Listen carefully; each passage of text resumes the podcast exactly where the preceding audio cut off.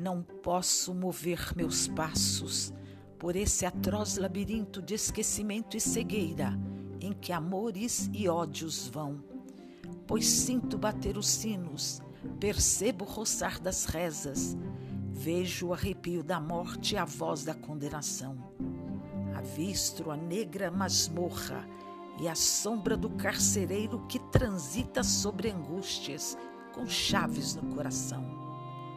Descubro as altas madeiras do excessivo cadafalso e por muros e janelas o pasmo da multidão.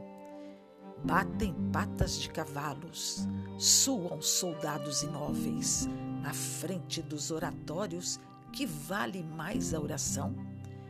Vale a voz do brigadeiro sobre o povo e sobre a tropa, louvando a augusta rainha já louca e fora do trono, na sua proclamação.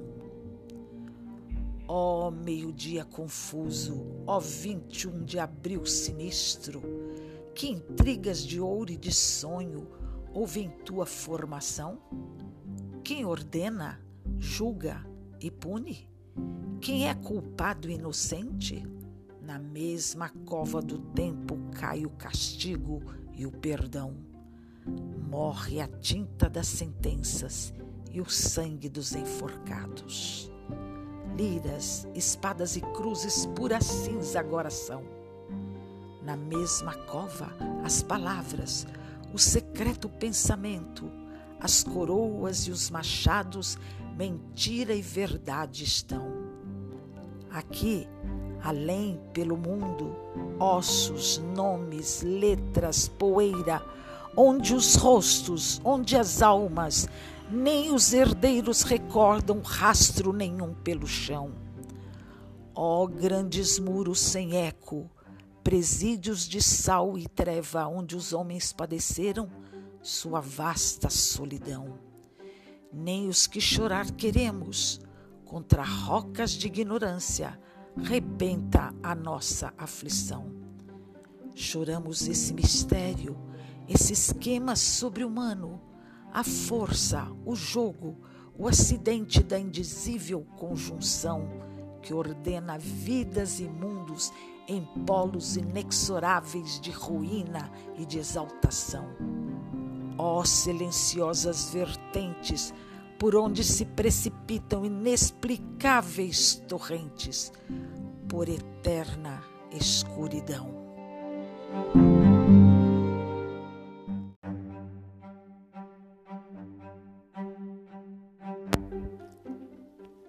Assim se inicia o romanceiro da Inconfidência de Cecília Meirelles, onde é exibido uma combinação de dados históricos e elementos inventivos com relatos, monólogos, diálogos e planos temporais e espaciais um fio narrativo passa através dessa centena de romances, sem que a ação se sobreponha à reflexão. Existem cortes periódicos que ora determinam a mudança de ambiente ou de figuras, ora permitem ao narrador surgir frente ao público e sugerir-lhe uma nova situação dramática. O romanceiro deixa perceber, entretanto, cinco partes bem definidas: a do ambiente, a da trama e frustração, a da morte de Cláudio Manuel e de Tiradentes, a do infortúnio de Tomás Antônio Gonzaga e Alvarenga Peixoto, e finalmente a da presença no Brasil da rainha Dona Maria. Na primeira parte, os romances 1 ao 19, iniciada pela evocação do sacrifício de Tiradentes e por um retrospecto do cenário em que surgiu a conjuração, entrelaçam-se motivos folclóricos e tradicionais, a descoberta do ouro, o trabalho servil, o espírito aventureiro e mais A recordação de certos episódios, como o da donzela assassinada pelo pai, a destruição de ouro podre, a troca dos quintos, o requesto de que foi agente o ouvidor bacelar, preparam o clima de violência em que fermentarão as ideias de liberdade.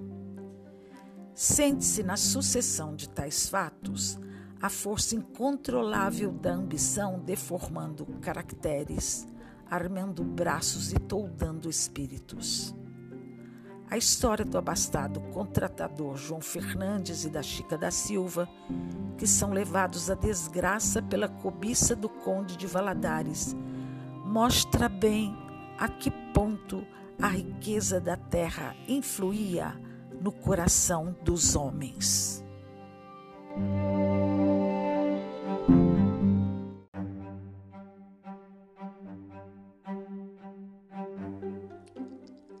A segunda parte, romances 20 a 47, também precedida por indicações locativas, revela a marcha da conspiração, seu malogro e o prenúncio das desgraças que se hão de se abater sobre os conluiados. Iniciados pela apresentação do fermento insurrecional, isto é, as ideias liberais então em voga, focaliza as reuniões preparatórias da conjuração, a atividade aliciadora de Tiradentes, a delação e as medidas preventivas.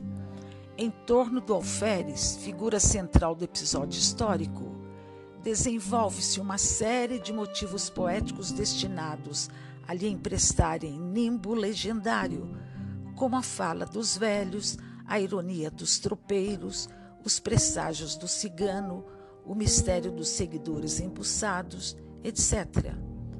Testemunhas e delatores, desfiando o interminável dos disse que disse, sugerem o emaranhado de palavras levianas em que se vêem presos, afinal, todos os denunciados. Aos que testemunharam sem ter visto e a quantos falaram sem ter ouvido, se dirige a dura apóstrofe que encerra a segunda parte de O Romanceiro da Inconfidência. Ouçamo-la.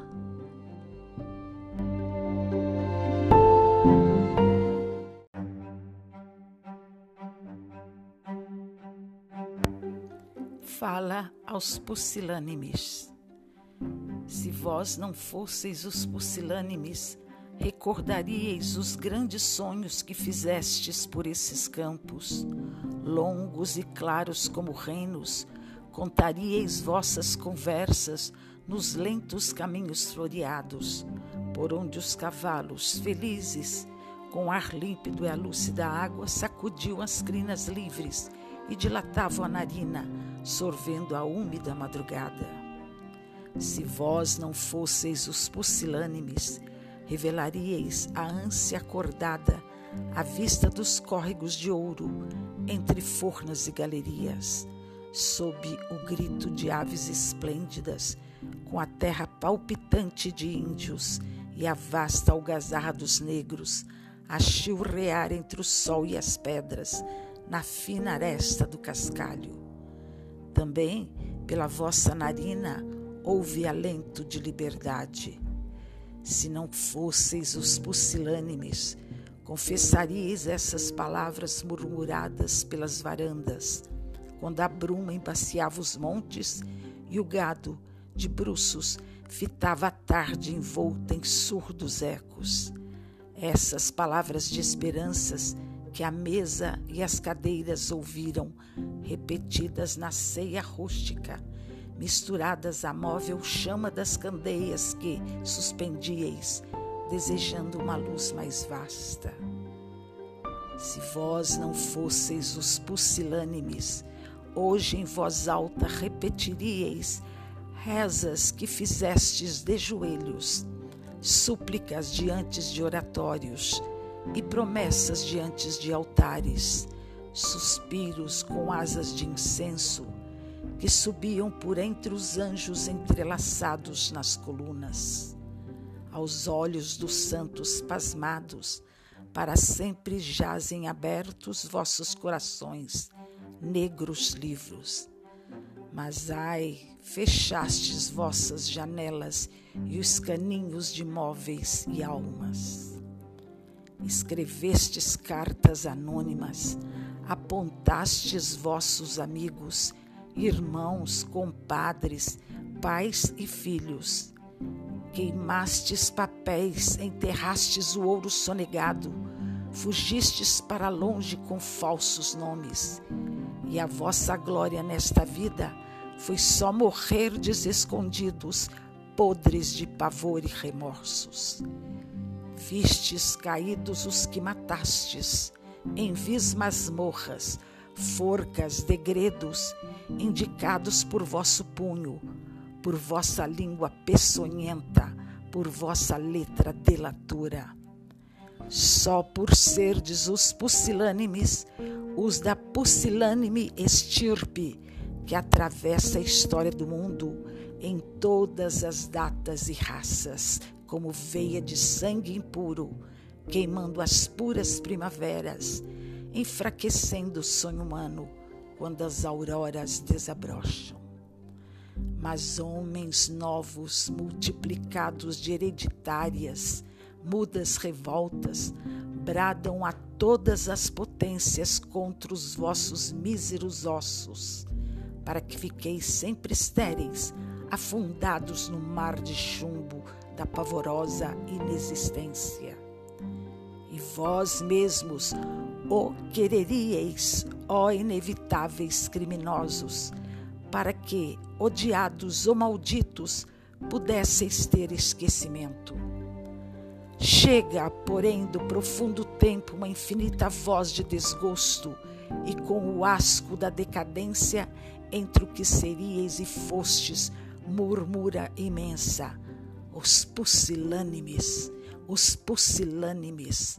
Repete o breve passante do mundo quando conhece a vossa história. Em céus eternos palpita o luto por tudo quanto desperdiçastes. Os pusilânimes suspira, Deus, e vós, no fundo da morte, sabeis que sois os pusilânimes, e fogo nenhum vos extingue, para sempre recordardes. Ó vós que não sabeis do inferno, olhai, vinde vê-lo, o seu nome é só pusilanimidade.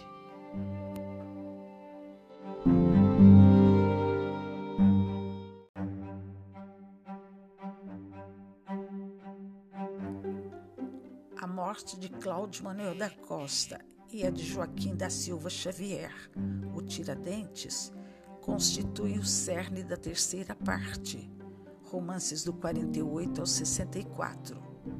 A tragédia é sugerida pelo jogo de cartas da peça inicial.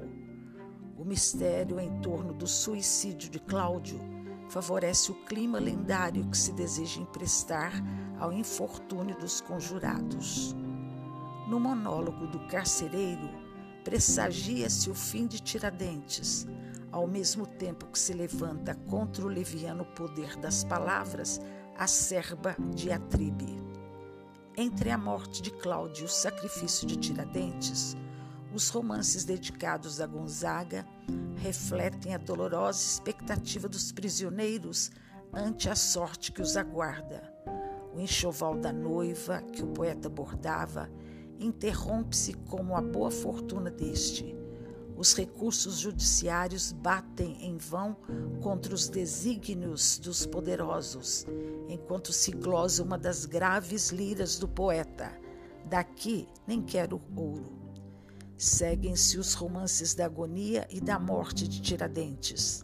A madrugada precursora, o caminho da forca, o contraste entre o destino do condenado e o ambiente de festa que se forma a evolução do bêbado que viu enforcado e a tentativa de se reconstituir emocionalmente os instantes finais de amargura, abandono e solidão do foragido.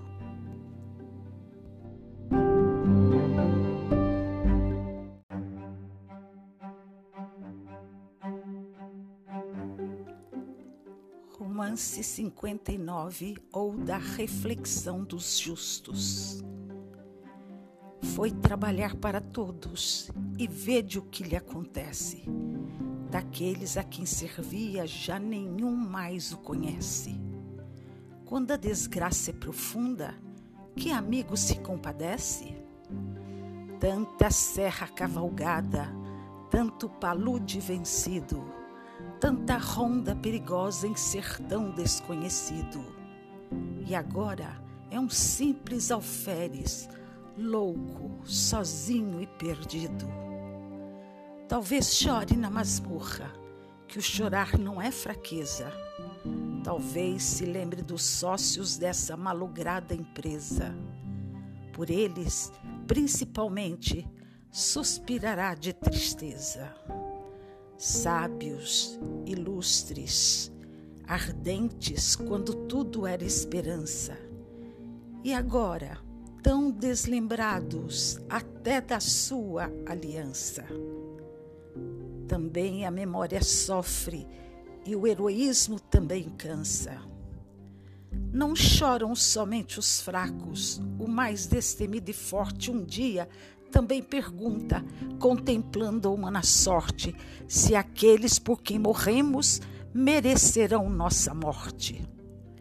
Foi trabalhar para todos, mas por ele, quem trabalha, tombado fica seu corpo nessa esquisita batalha. Suas ações e seu nome, porém a glória os espalha. Ambição gera injustiça injustiça, covardia dos heróis martirizados, nunca se esquece a agonia. Por horror ao sofrimento, ao valor se renuncia. E à sombra de exemplos graves nascem gerações opressas. Quem se mata em sonho, esforço, mistérios, vigílias, pressas, quem confia nos amigos, quem acredita em promessas? Que tempos medonhos chegam depois de tão dura prova? Quem vai saber no futuro o que se aprova ou reprova? De que alma é que vai ser feita essa humanidade nova?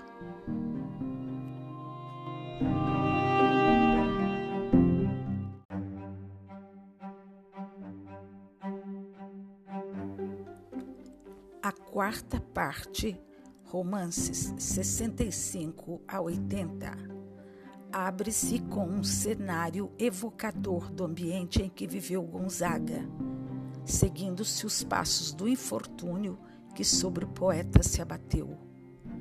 A maledicência dos pequeninos, a antevisão da África inóspita e a suposta despedida de Marília romance de Juliana Mascarenhas, que em Moçambique polarizará o afeto de Gonzaga, contrasta liricamente com a imaginária serenata de Marília, inconformada. Grandeza e miséria de Alvarenga Peixoto, o estranho signo que presidia a sua família são os temas imediatos. Fidalguia de Bárbara Eleodora, mulher do Inconfidente, morte da filha Maria Efigênia, a princesa do Brasil, o imponente funeral de Eliodora. Remata esta parte a figuração de Marília octogenária, a caminho da paróquia de Antônio Dias.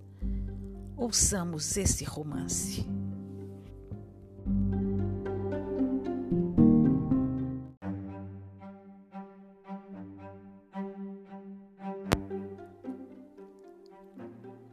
Romance 73 ou da inconformada Marília. Pungia Marília, a bela, negro sonho atormentado. Voava seu corpo longe, longe por alheio prado. Procurava o amor perdido, antiga fala do amado. Mas o oráculo dos sonhos dizia a seu corpo alado: Ah, volta, volta, Marília, tira-te desse cuidado, que teu pastor não se lembra de nenhum tempo passado. E ela, dormindo, gemia, só se estivesse alienado.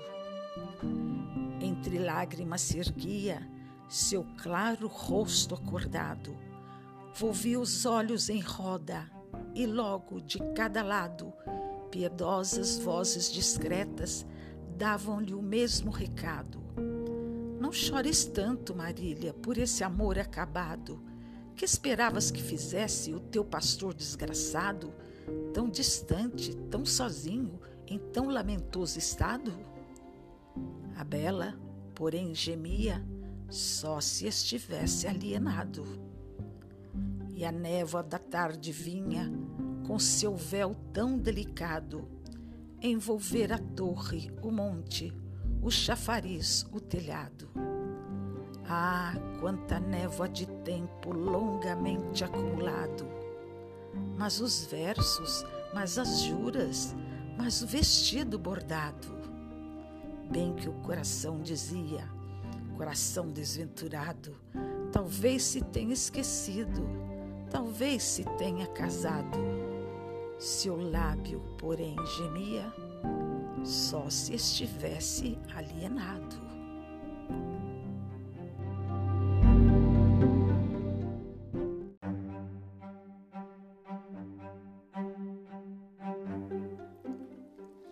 A quinta parte do romanceiro representa um novo plano temporal. Curta, incisiva, trata de Dona Maria I, a mesma que 20 anos antes lavrara sentenças de morte e degredo a contemplar com olhos de loucura a terra onde se desenrolou o drama de soldados, poetas e doutores. Os remorsos que a atormentam culminam com a morte.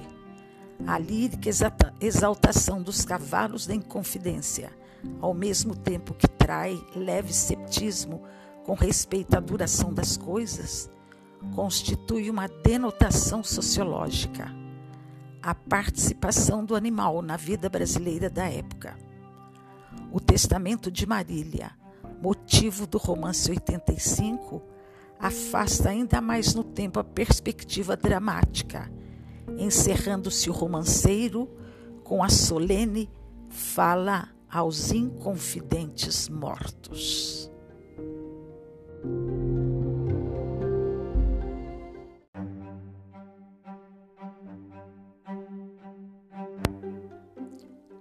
Fala aos inconfidentes mortos treva da noite, lanosa capa nos ombros curvos dos altos montes aglomerados. Agora tudo jaz em silêncio. Amor, inveja, ódio, inocência, no imenso tempo se estão lavando. Grosso cascalho da humana vida, negros orgulhos, ingênua audácia, e fingimentos e covardias e covardias vão dando voltas no imenso tempo. A água implacável do tempo imenso, rodando soltos com sua rude miséria exposta. Parada a noite, suspensa em bruma. Não, não se avistam os fundos leitos, mas no horizonte do que é memória da eternidade, referve o embate de antigas horas, de antigos fatos, de homens antigos. E aqui ficamos todos contritos, ouvir na névoa o desconforme, submerso curso dessa torrente do purgatório. Quais os que tombam em crime exaustos? Quais os que sobem purificados?